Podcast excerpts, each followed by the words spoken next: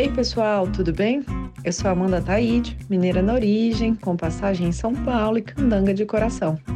Casada, mãe do Pedroca Pipoca de 3 anos, do Luquinhas Pimpão de 1 ano e tutora do Vira-Lata Farofa. Sou professora doutora da UNB dos cursos de Direito Empresarial, Concorrência e Comércio Internacional. Apaixonada pela vida acadêmica, eu adoro inventar moda para facilitar a compreensão dos temas jurídicos pelos alunos. Então, esse é o Direito Empresarial Café com Leite, um podcast voltado para os estudantes de graduação e iniciantes no mundo do direito comercial, para que possam aprender ouvindo a bibliografia obrigatória e complementar do nosso curso. Esse é um podcast simples, curto e gostoso, como um café da manhã mais rapidinho durante a semana. Convidarei os próprios autores ou comentaristas dos artigos acadêmicos, capítulos ou trechos de livros essenciais para a compreensão do direito empresarial, para que os alunos da graduação em direito possam conhecer e se apaixonar pelos principais autores do direito privado no Brasil. Como será um podcast voltado para os alunos da graduação, os episódios serão divulgados durante o semestre letivo da UNB Durante as férias, faremos uma pausa para preparar o próximo semestre e também os novos episódios. Então, vamos comigo para a próxima xícara de café com leite?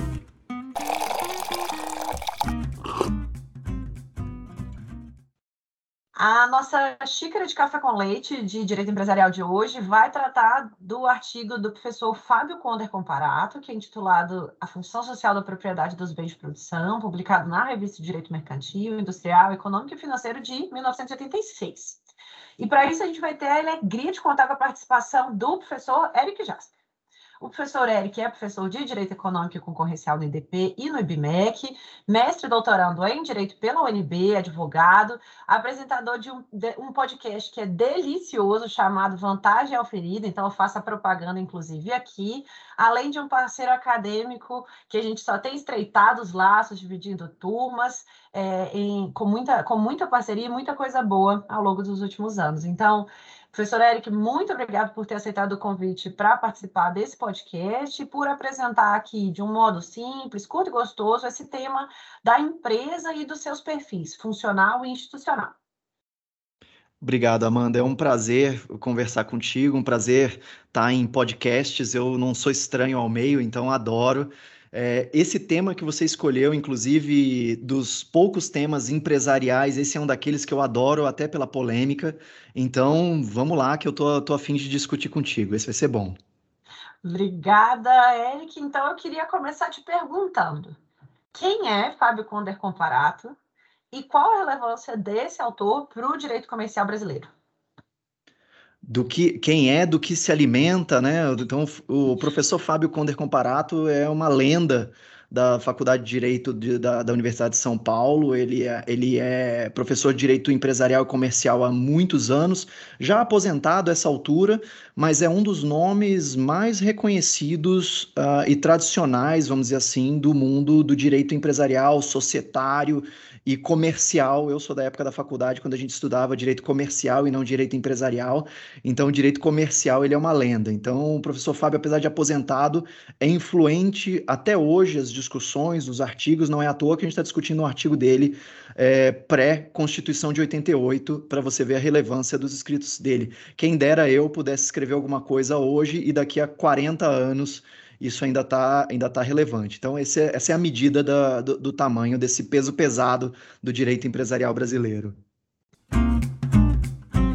Exatamente. O professor Fábio Conda Comparato escreveu muita coisa, né? A obra clássica dele, Poder é, de Controle na Sociedade Anônima, é, que a gente vai é, discutir também aqui em outro podcast, mas nesse tema de hoje a gente vai conversar então sobre é, o, o, perfil funcional da empresa, perfil funcional e perfil, perfil institucional, naquela lógica que é trazido pelo Asquini, né, dos perfis da empresa. Então eu queria entender um pouquinho da sua visão, de como que você resumiria o artigo para que os nossos alunos da graduação né, possam entender quais são os principais argumentos do professor Fábio Conder sobre a chamada aí função social da propriedade dos bens de produção.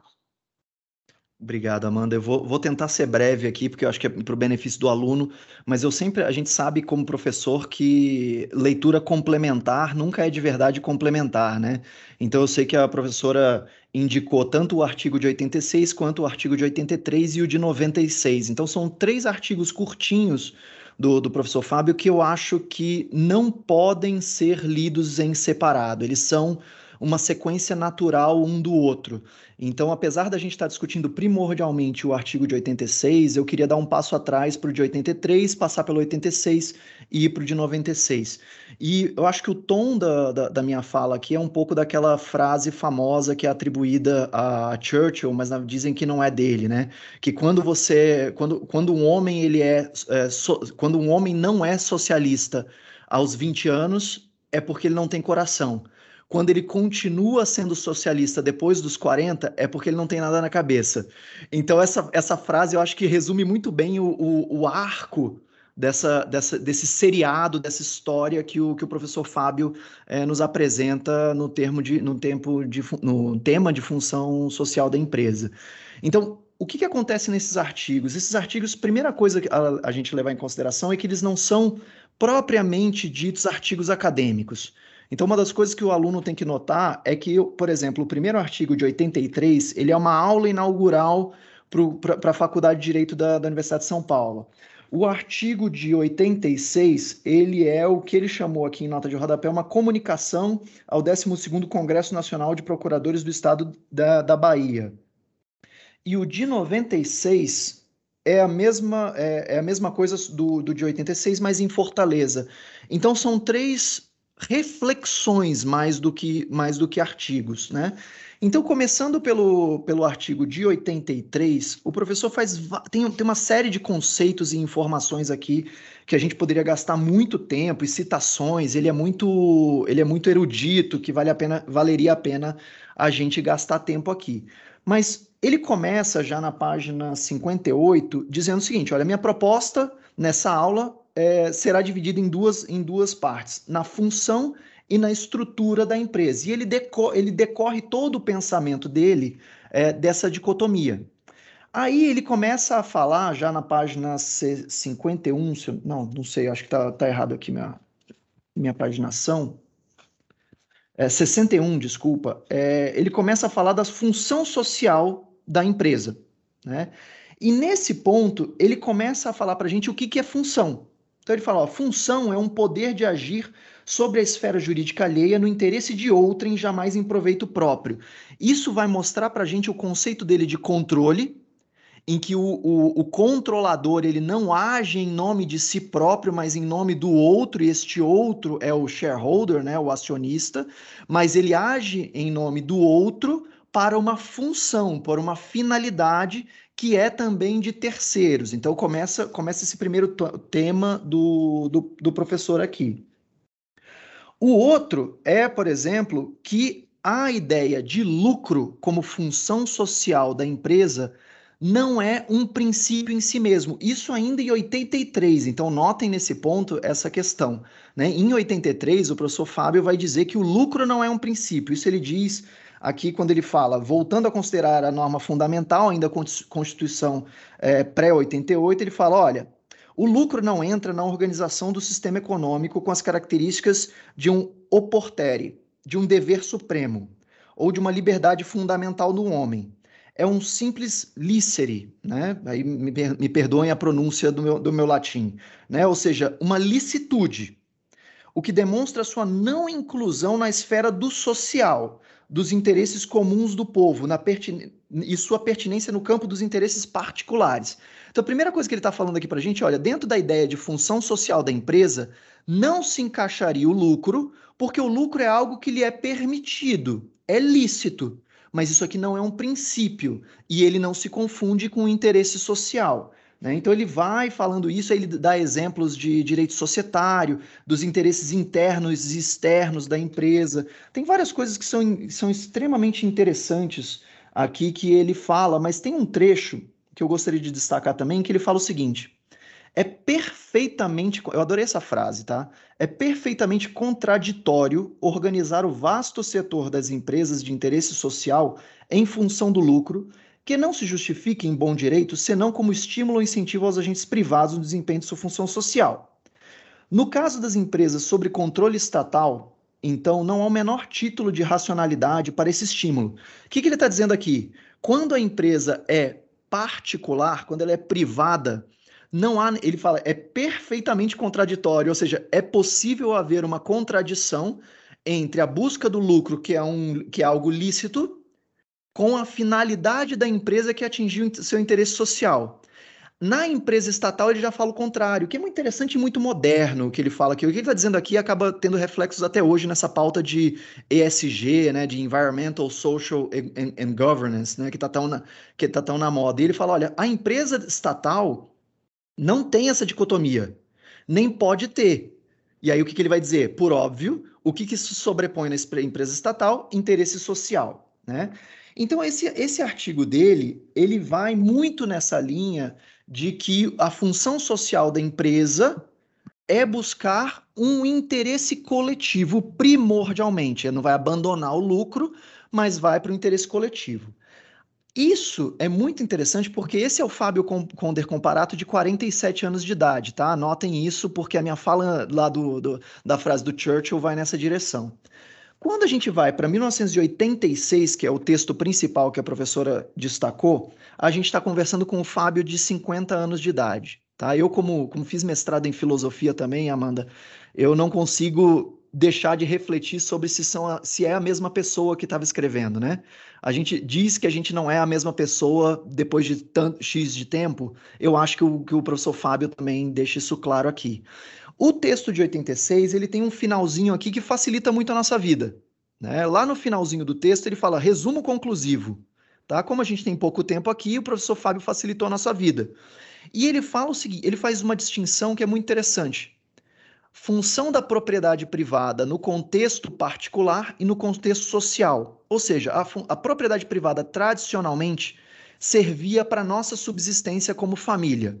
Né? Então, quando você cercava um terreno, plantava, John Locke, para quem gosta de para quem gosta de filosofia, né? que a propriedade privada deriva do seu suor.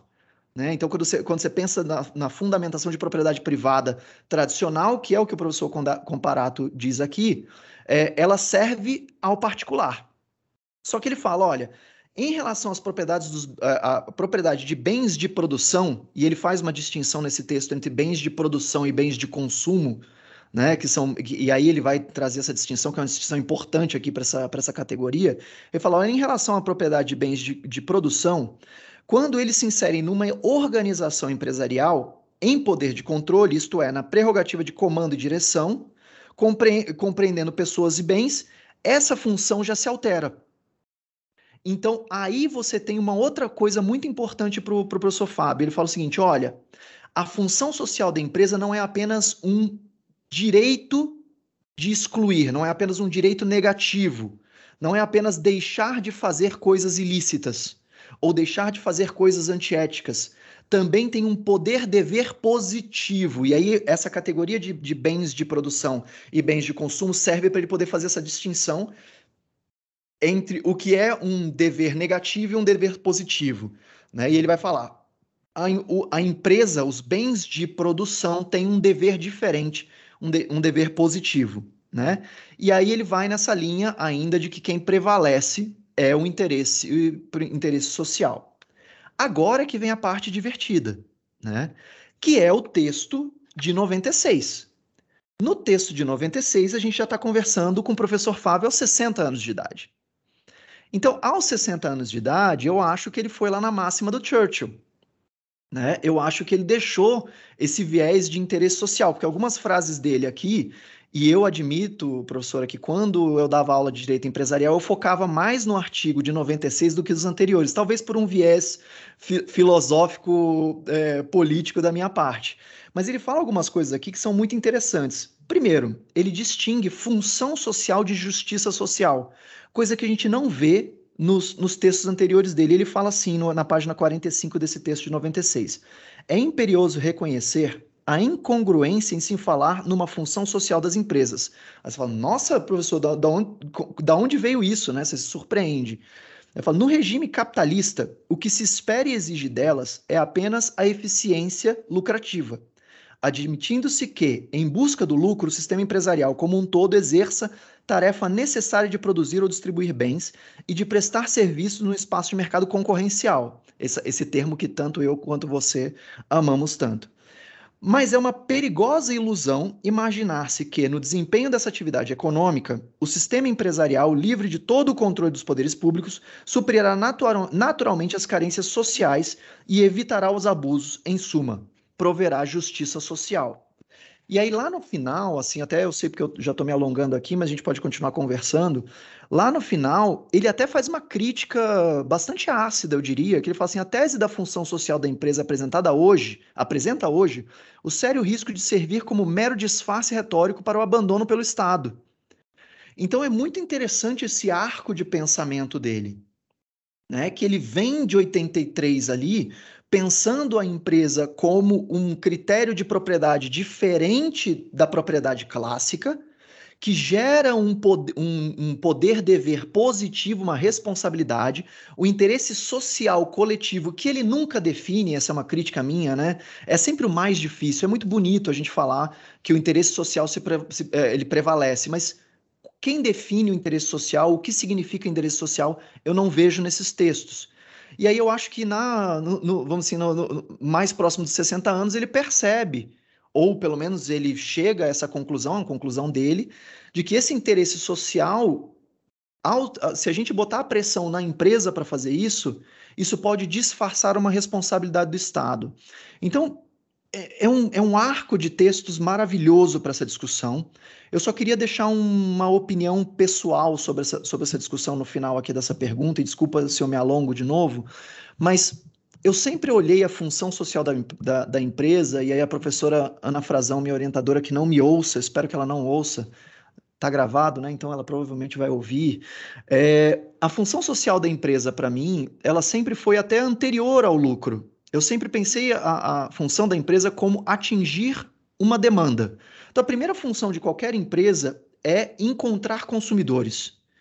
Quando ela encontra seus consumidores, né, caso contrário, nem, nem atividade econômica ela vai conseguir, quando ela enco encontra seus consumidores, ela gera receita. Não estamos falando de lucro ainda.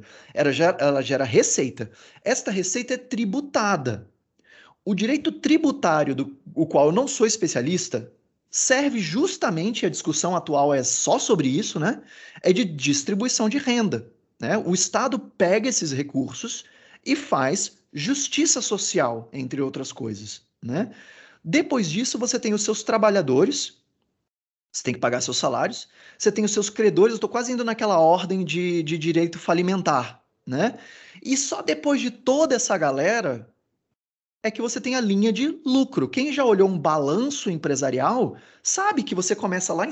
Quem já aplicou multa em empresa ou, ou calculou né, contribuição pecuniária, professora Amanda, sabe que o, o balanço de uma empresa começa em receita bruta.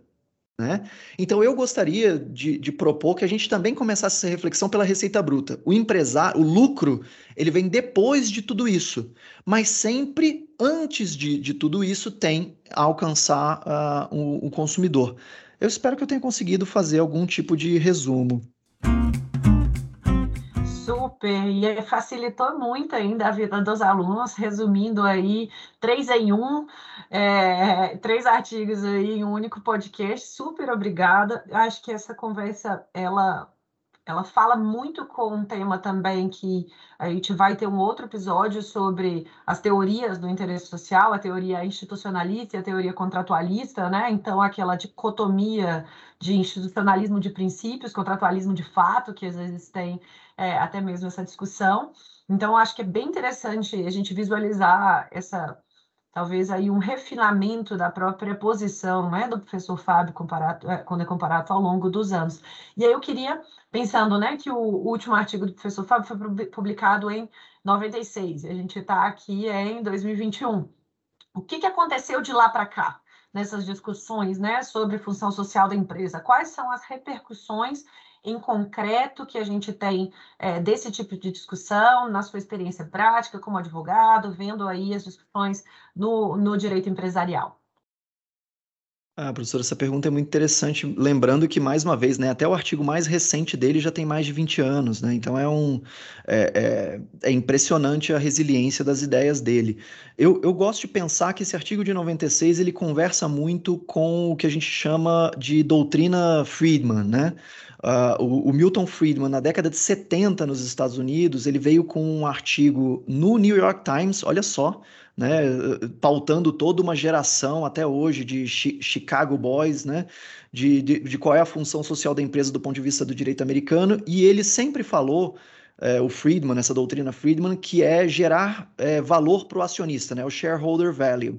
Mas mesmo o Milton Friedman lá atrás, e isso teve um artigo do Daniel Kahneman é, na Bloomberg, recente até, em que ele falava assim: olha, as pessoas esqueceram que o próprio Friedman qualificou essa ideia que ele falava assim: olha, você tem que gerar shareholder value desde que você não faça nada ilícito e que você jogue dentro das regras do jogo.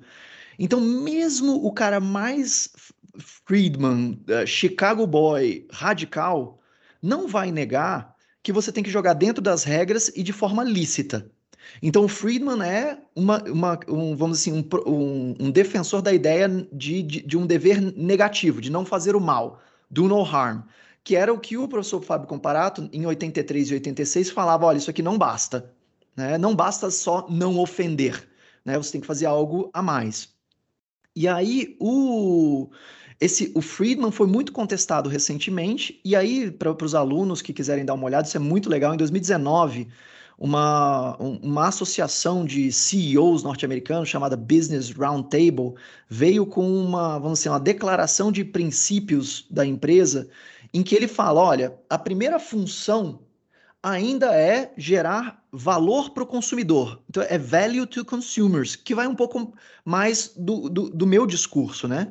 Mas eles acrescentaram algo, outras coisas, como investir nos empregados, Perceba, investir nos empregados, não pagar maiores salários, tá? Para quem tem escritório de advocacia como eu, sabe muito bem que essas coisas são, são bem diferentes. E se você tem alunos escutando, saibam que se candidatar para uma vaga para o meu escritório, aqui a gente paga pouco, vocês trabalham muito.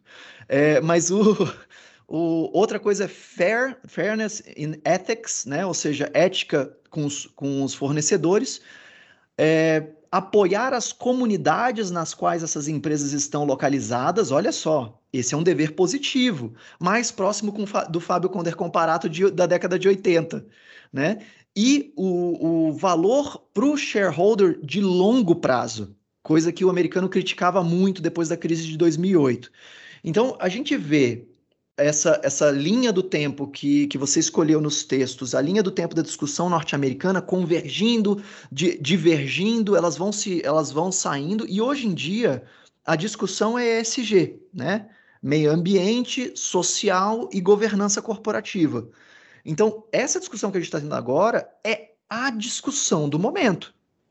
E aí, o mais legal dessa discussão do momento, se me permite mais um minutinho, é que, eu, é, que é uma, um reflexo de uma ideia que eu gosto muito, que é ponha, e aí eu vou traduzir para o português uma frase que em inglês fica melhor, você vai perceber rapidamente o que eu quero dizer, que é ponha, ponha a sua boca onde está o seu dinheiro. Em português, essa frase soa horrível, mas em inglês é put your money where your, where your mouth is, ou seja, você fala mas você age naquilo que você está falando, né?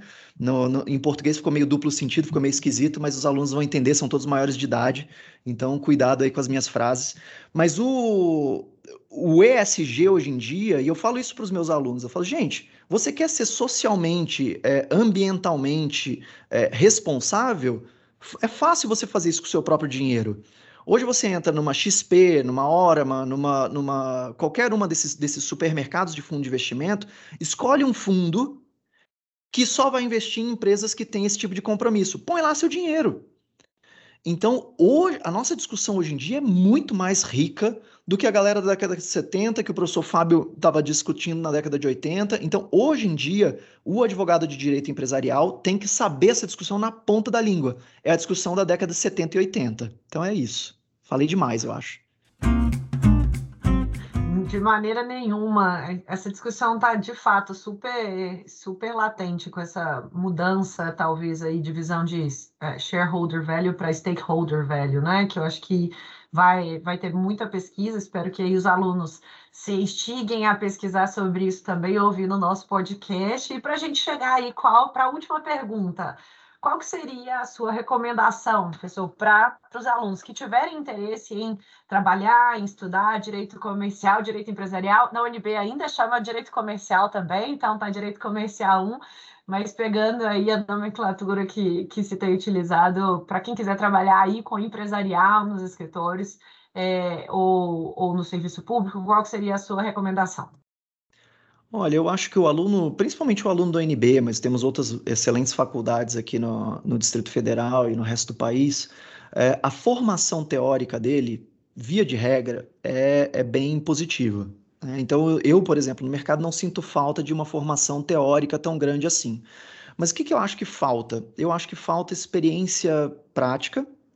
E aí vocês vão me perguntar, ah, mas como é que a gente adquire essa experiência prática? E não é só o estágio. Eu recomendo muito empresa júnior, Tá? Empresa Júnior facilita muito. É, recomendo muito também uh, que os alunos se dediquem à redação de cláusulas contratuais, técnica de, de, de, negociação. Então, todas essas habilidades são essenciais para o advogado de direito empresarial. E é difícil, olha, vou, vou confessar aqui, meu sócio fez uma seleção para advogado de direito societário, não tem um mês e meio. Dos aproximadamente 150 currículos que a gente recebeu, a gente selecionou o, o, o espetacular número de zero pessoas, tá? Porque ninguém tem essa experiência. É muito difícil. Então, participar de empresa júnior, participar dessas competições de multi, na área de direito societário, na área de direito societário, não adianta participar de, de, de competição de direitos humanos Tá? Não adianta, é lindo, eu também adoro direitos humanos, eu sou um humano, é, tem gente que discorda desse fato, mas eu sou um humano, tenho coração, apesar dele ser gelado, mas não adianta nada fazer competição de direitos humanos. Competição, ah, mas eu gosto de arbitragem, também não adianta nada. Faz competição na área específica, de societário, de mercado de capitais. Isso daí já vai te tirar da, da vai tirar 90% da sua concorrência. Eu começaria por aí. Dica valiosíssima, o UNB tem, né, uma advogada, então, é, como sendo aí um, um, polo, de fato, de, de talentos no direito empresarial, tenho alguns monitores e orientantes que fazem parte da empresa júnior, acho que é uma ótima, e sou entusiasta também dos multis, não especificamente da parte de societária, ainda não atuo como coach nem nada, mas tem aí os, os outros que de arbitragem, de concorrência, que pode ser, quem sabe, ali um pé, um primeiro pé na, nas multis para poder essa elaboração de cláusulas que eu acho que é, na redação, né, uma dica valiosíssima. Então, muito obrigado pela sua presença no, no podcast, por é, compartilhar conosco a sua visão aí sobre o arco né, de pensamento do professor Fábio Conder Comparato, como você bem disse. Espero que seja primeiro aí de alguns outros podcasts que eventualmente a gente possa ter ao longo aqui do Direito Empresarial Café com Leite. Obrigada e até a próxima. Obrigado, Amanda. Foi uma honra. É, obrigado aos alunos, à audiência. Foi um prazer. Obrigado mesmo.